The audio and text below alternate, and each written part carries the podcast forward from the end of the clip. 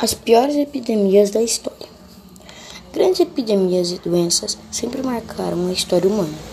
Subitamente, diferentes sociedades, ao longo do tempo, foram colocadas sob situação de pânico e estresse. Quando uma doença desconhecida ou até mesmo conhecida, mas não havia cura, manifestou-se e levou milhares à morte.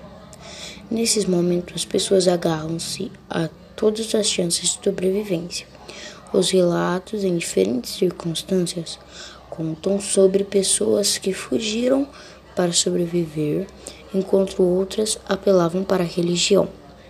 Por exemplo, estudar as doenças que surgiram ao longo do tempo também faz parte da história. E nesse, te nesse texto veremos alguns exemplos de grandes epidemias e pandemias que levaram partes do planeta que devastaram parte do planeta. Praga de Atenas. Atenas era uma das grandes civilizações gregas, o, berço, o berço da democracia e o lugar que abrigava diversos filósofos.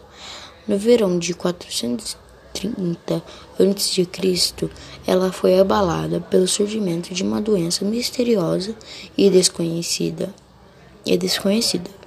Essa doença espalhou-se pelo território em um surto epidêmico e ficou conhecido, conhecida como Praga de Atenas. A Praga de Atenas iniciou-se durante o período em que a cidade tratava a Guerra do Peloponeso, conflito contra Esparta pela supremacia na Grécia.